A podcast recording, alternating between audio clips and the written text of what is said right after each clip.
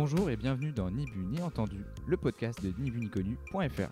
Je suis Valentin et je suis accompagné de Marie, alias Mademoiselle Jaja. Valentin et moi, on va vous parler de vin, comme on en parle à tous ceux qu'on aime et qui ne travaillent pas dans le domaine. Deux ans et dix ans de métier. Forcément, on n'a pas la même approche, mais sur l'essentiel, on tombe toujours d'accord.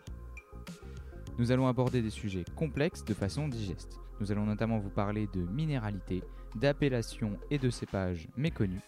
Autant de sujets qui nous passionnent, que nous traiterons en plusieurs épisodes d'une trentaine de minutes. Pour nous accompagner, on va partir à la rencontre ou recevoir nos rockstars à nous, les Jimi Hendrix et Johnny Hallyday du vin, soit les vigneronnes, paysans, agents, cavistes, cette mosaïque de visages qui compose les vins de demain.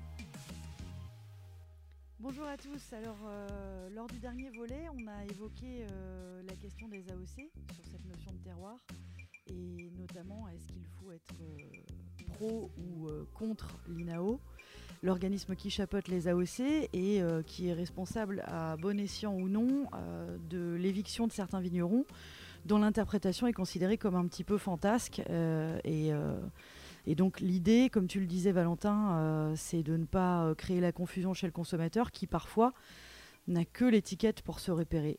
Et puis ça nous a donné l'idée que euh, en allant chez le caviste, chez son caviste adoré ou sa caviste adorée, on pouvait avoir de nombreux conseils et que l'étiquette pouvait devenir euh, un peu superflue.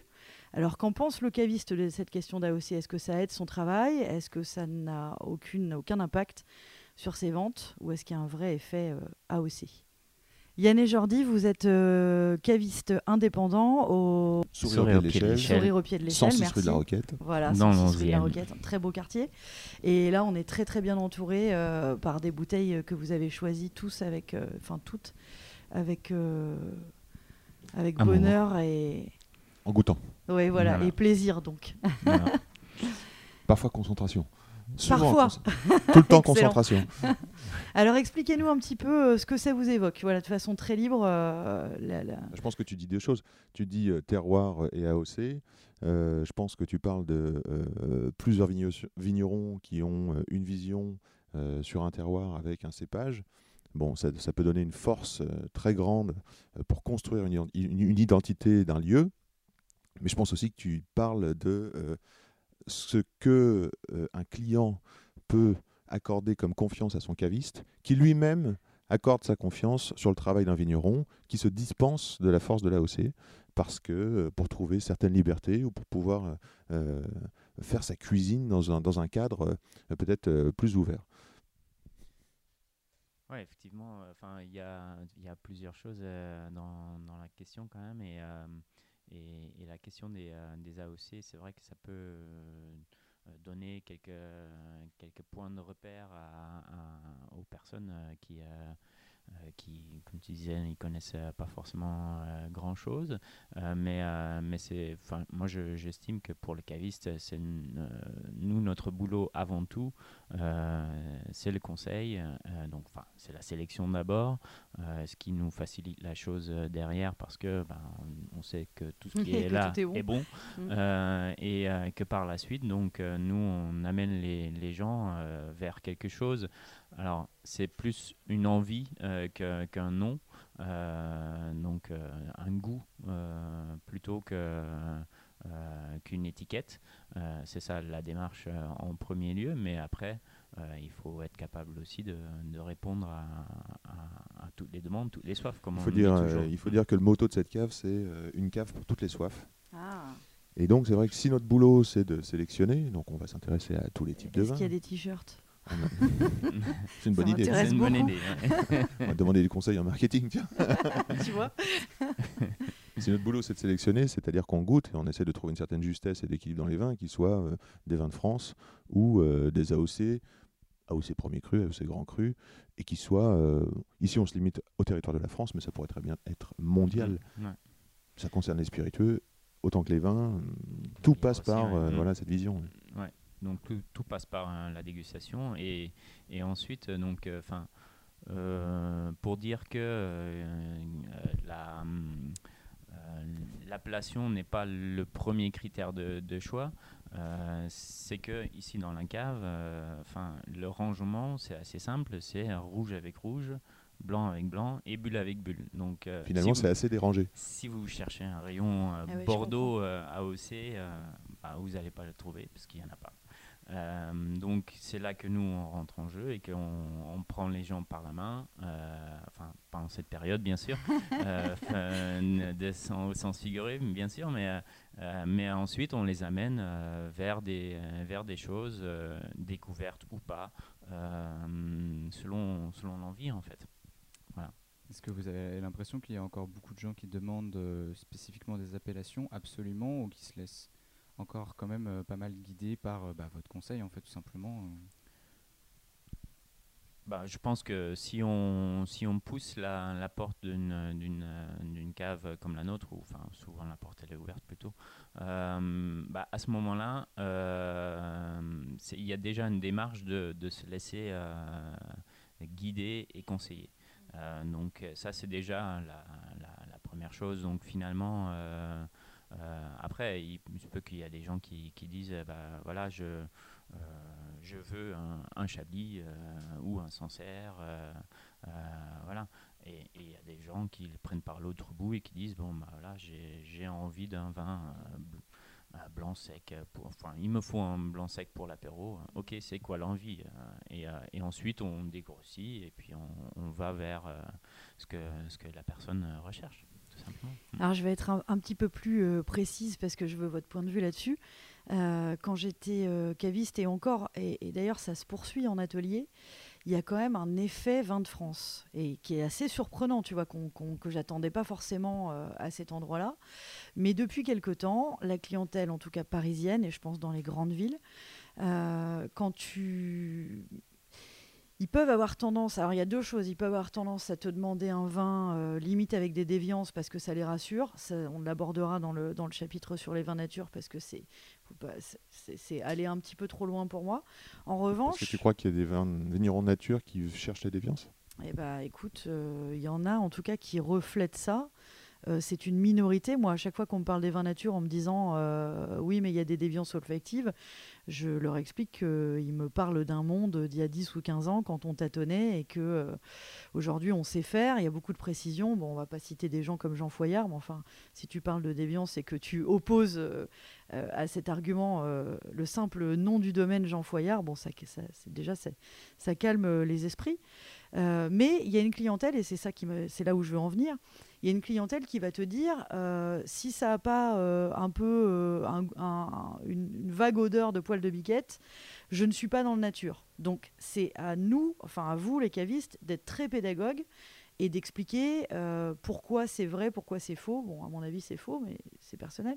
Et l'extension de ce raisonnement, c'est que quand j'ai, il y a une certaine clientèle à laquelle tu commences à avoir du mal à vendre des appellations et qui vont te dire non, non, moi je veux que des vins de France. Parce que pour eux, ça représente les vins d'aujourd'hui, voire les vins de demain. Et euh, euh, quelle est ton, interprétation? Un type qui n'est pas dans un carcan, une nana qui ne se, se limite pas aux cépages. Parfois, les cépages autochtones sont exclus des appellations. Donc, euh, tu vois, il y, a- il y a toute une question autour de ça. Est-ce que vous avez un effet vin de France, vous? Tu parles de beaucoup de choses à la fois. hein. Comme toujours. À vous. Vaste sujet. Vin de France. Bah, c'est super pour trouver de la liberté. En même temps, euh, on parle de quoi? On parle de combien de vignerons? On parle de, de quelle quantité de, de- de- de bouteilles par rapport au, au marché total du vin? Donc, la récupération de ce mot vin de France, qui est un cadeau, à mon avis, euh, de l'INAO, un cadeau parce que vin de France, c'est magnifique par rapport à vin de table. Ouais, vois, la- puissance du mot France par rapport à table, tu es aux États-Unis, tu es en Argentine, tu es en Nouvelle-Zélande, vin de France. Donc tu peux cueillir une bouteille et euh, il y a vraiment une grande puissance là-dessus.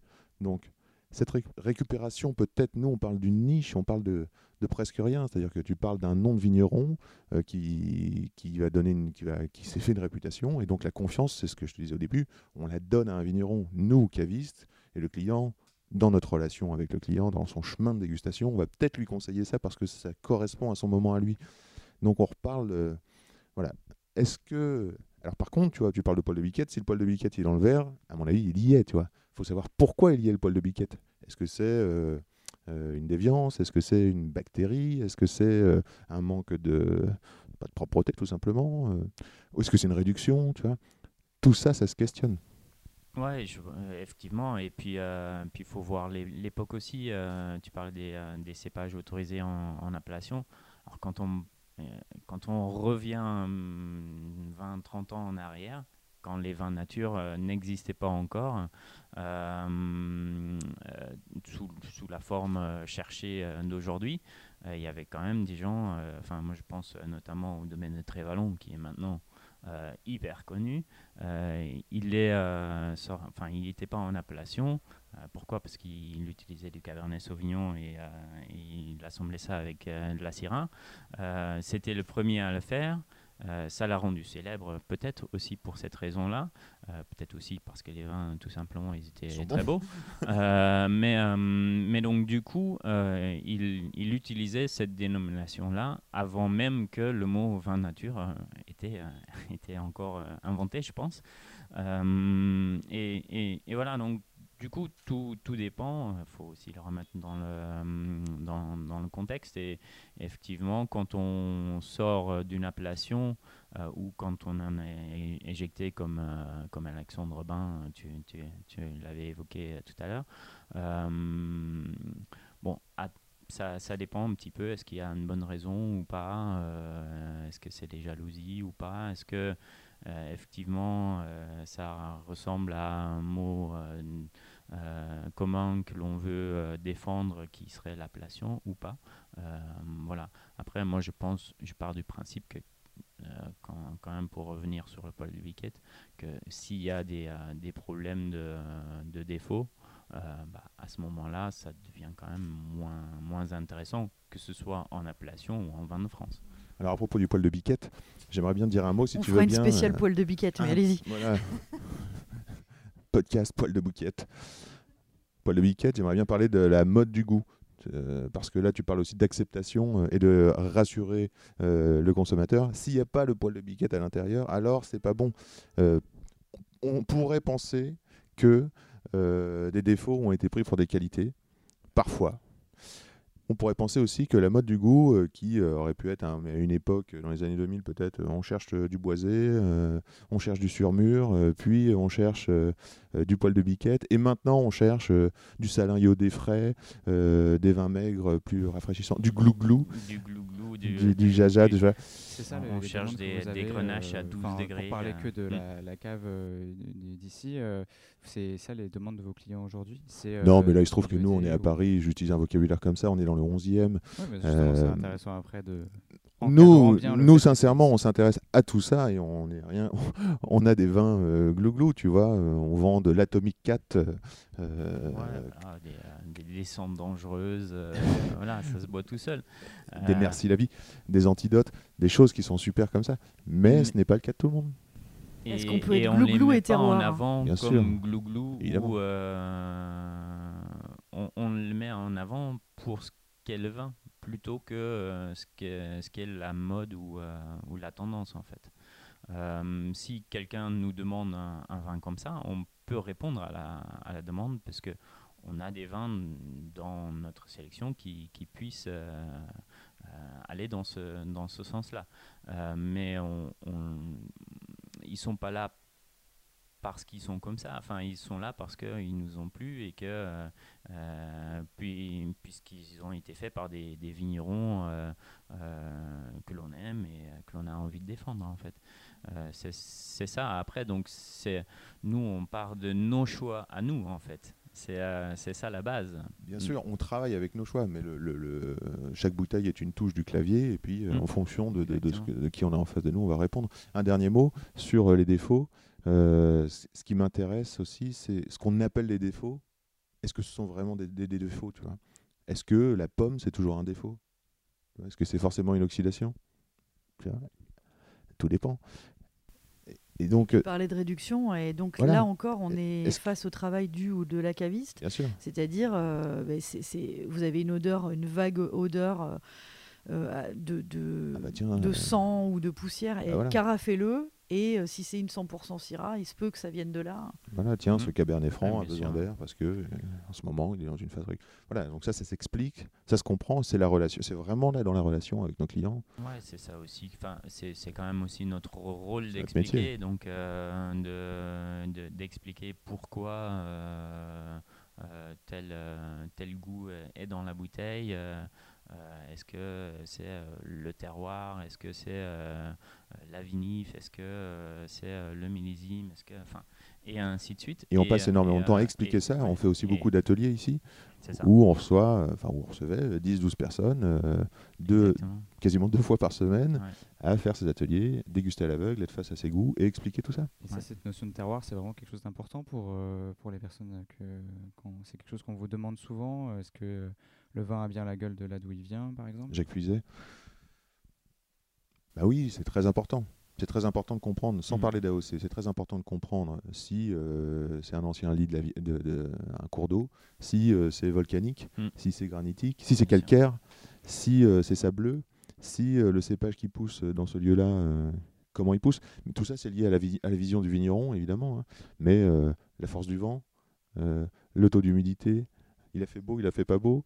euh, Bah, c'est sûr faisant qu'après, partie euh, de la notion de terroir aussi. complètement. hein. Tu- Est-ce que Bien tu... Qu- Quand on, quand on a un, un pinot noir euh, sur argilo-calcaire, euh, un gamay sur granit, euh, une syrah euh, sur schiste et, euh, et, euh, Ah bah là, tout va bien. Et, euh, et une grenache euh, On sait qu'on euh, va passer sur, un bon euh, week-end. Sur galet roulé euh, et que ça goûte tous la même chose, c'est qu'il y a un problème. Un problème. Donc, Ouais, ouais. euh, donc ça, Ce fameux sûr, ouais. lissage, là, tu parles des vins technologiques, c'est-à-dire un lissage par des méthodes euh, un petit peu abusives euh, ou brutales. Ouais, et, et le, le paradoxe, c'est que euh, dans le, on, on trouve le lissage dans les deux bouts, dans les vins technologiques, comme tu dis, mais aussi dans les vins nature. Parce que Ah oui, pour fait, obtenir des, euh, des vins glou-glou euh, sur le fruit, bah, c'est des fois des, Des euh, des, in- des, in- des, enfin, des vinifs hyper interventionnistes pour, euh, pour obtenir le goût recherché. En Donc fait. finalement, quand on parle de vin de terroir, on parle d'une petite partie de vin. Parce qu'il nous faut des vins glouglou, il nous faut des vins, euh, bon, peut-être plus, de plus grande quantité pour inonder Des, le des marché. vins euh, oranges hyper décalés, etc. Mais on reviendra à ça parce que quand on fera une émission sur les vins oranges, ce que nous ne manquerons pas de faire, ces fameux vins blancs de macération, on verra qu'effectivement ça peut lisser l'expression euh, euh, du, du cépage ou de. Donc vous, euh, si je vous comprends bien, euh, AOC ou pas AOC, vin de France ou pas vin de France, en fait, vous considérez On que vous curieux. ne vendez que des vins de terroir. Non. Si ça vous a plu, Non. non, non. Vin de terroir, c'est une partie du vin. Est-ce que tu fais un vin de terroir avec une jeune vigne euh, plantée en plaine? Alors justement, comme tu disais avant, que Tu fais un vin de toi, terroir si tu as une vieille vigne une avec euh, des vignes profondes, avec une vision d'un vigneron, excuse-moi je te coupe, avec euh, une localité et euh, un climat. Et euh, donc, c'est un- une chaîne de facteurs qui fait que tu as un vin de terroir. C'est pas... quand, enfin, moi, quand, quand quelqu'un me demande un, un vin blanc euh, minéral à 8 euros, euh, c'est pas que je, je, je lui dis pas euh, ça n'existe pas.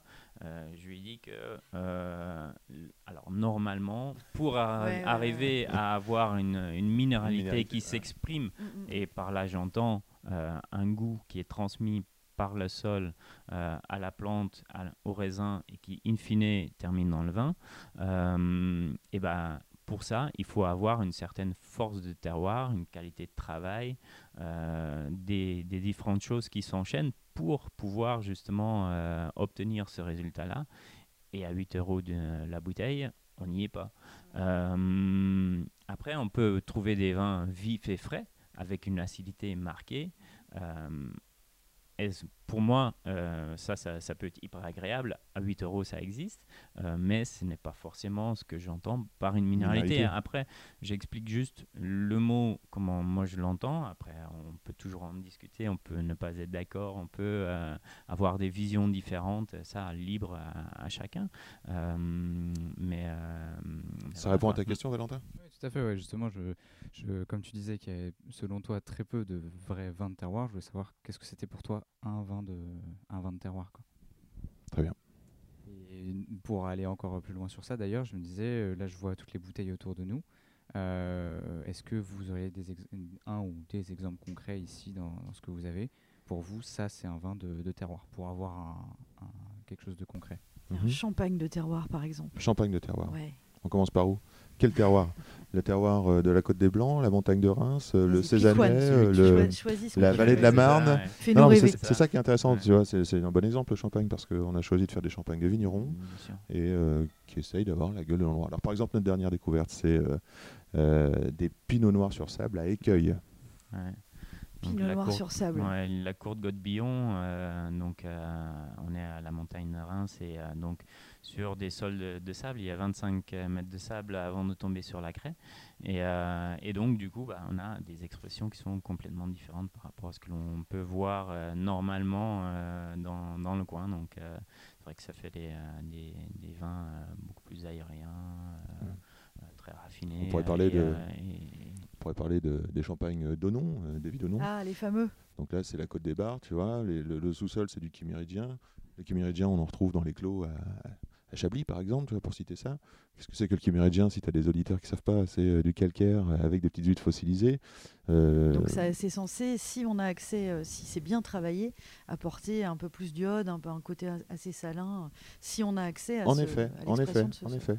Et là c'est le cas. Et donc si tu goûtes un pinot noir de David Onon et un pinot noir de la Courte Côte-Billon, eh bien t'as pas du tout la même sensation en finale de, de, bouche, tu vois, entre une friandise et, un, et de l'autre côté, voilà, une salinité, une puissance c'est extraordinaire. Ah, je vous remercie parce que quand on commence à parler de pinot noir sur sable euh, en évoquant la Champagne, on a compris tout l'intérêt de cette notion de terroir. Parce que non, il n'y a pas que des champagnes à base de chardonnay euh, sur un sol crayeux.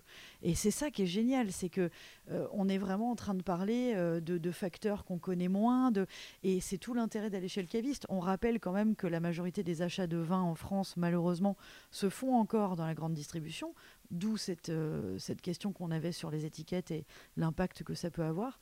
Et quand on franchit la, la porte euh, d'une caviste ou d'un caviste, c'est vraiment euh, l'occasion de parler d'autre chose, de, de, mieux découvrir son terroir, son pays, des, des, sols différents, etc.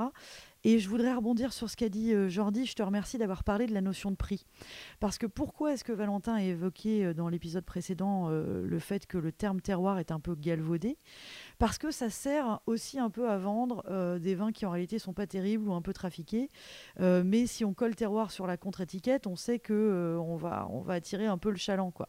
Et toi, tu rappelles, alors à vous de me le confirmer ou de, l'infirmer, mais quand on est face à un vin de terroir qui euh, permet la conjonction de tous ces facteurs, euh, un sol, un climat, euh, un, matériel, un matériel végétal, donc un cépage adapté ou plusieurs, et la démarche de la vigneronne ou du vigneron, est-ce qu'on est censé être face à un vin qui est un peu plus cher? Tout dépend, mm, mais euh, tout dépend le, vin euh, que c'est.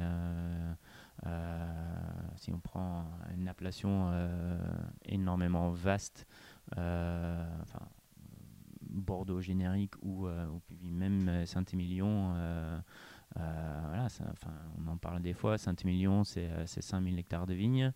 il y a 3000 hectares de, de plaines argileuses, il y a des, des coteaux calcaires, euh, ça goûte pas la même chose, euh, ça a la même appellation pour autant.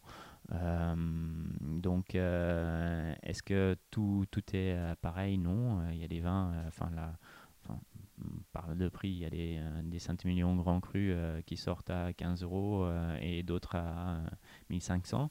C'est un bon exemple, Saint-Émilion. Donc, hein. donc, voilà. C'est tout et son contraire. Voilà, donc du coup, tout, tout, dépend. Après, tout dépend des acteurs, ce qu'ils ont envie de, de faire. Donc les, les, vignerons, les vigneronnes.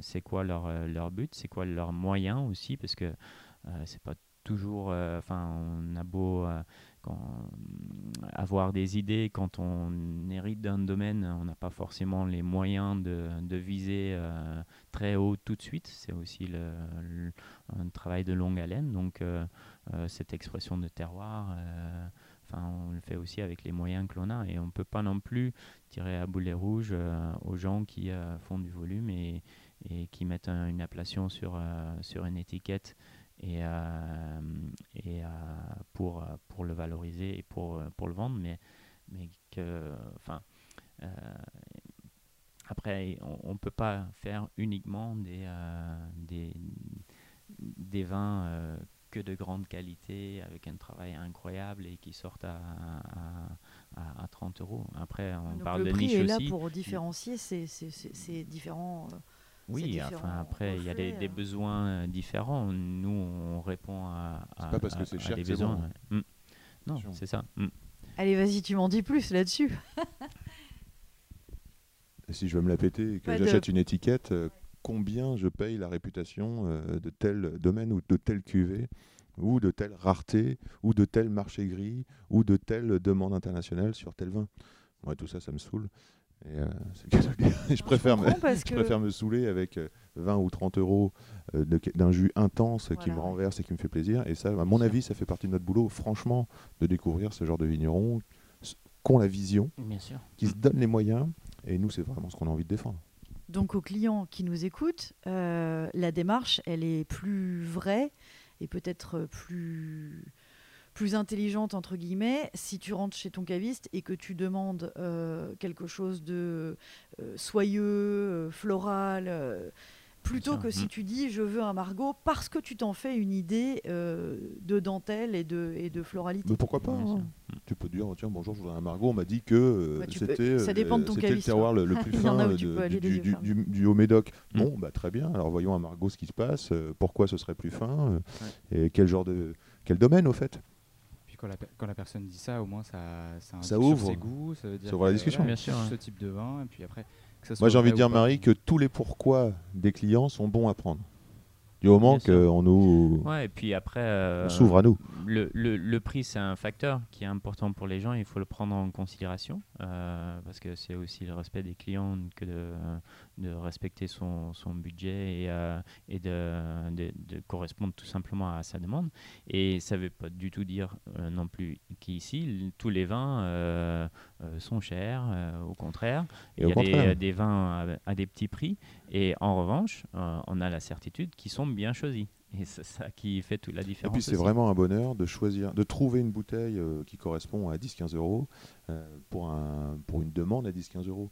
Euh, c'est pas une obligation d'aller 20-25, enfin on n'est pas là pour faire je sais pas quoi du chiffre, on est là pour vraiment pour, pour, pour, que ça groove. Et qu'est-ce que ça groove? Si j'avais l'intention de dépenser 15 et que je dépense 14,50 et que c'est dans mon verre, c'est super. Ouais. Bien sûr.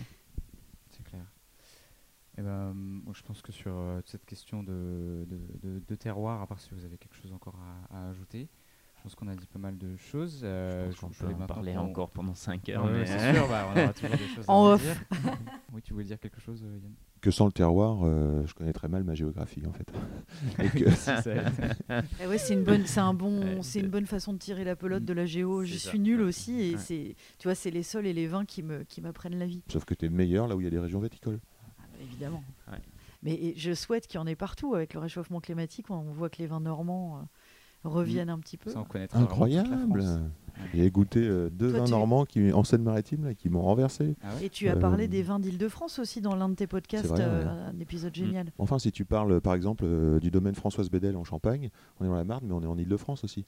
Et la qualité de ces, de ces pinots meuniers sur sable, si tu goûtes les 2014 en ce moment, c'est renversant. Je, écoute, on, a bu entre ciel et terre hier soir. bah Bien vu. Tu vois, nous on les vend pas, mais je, reconnais le, travail et j'admire cette, cette manière de faire. Fait, mm ce qu'il fait, du coup, c'est son fils, je crois, qui fait maintenant.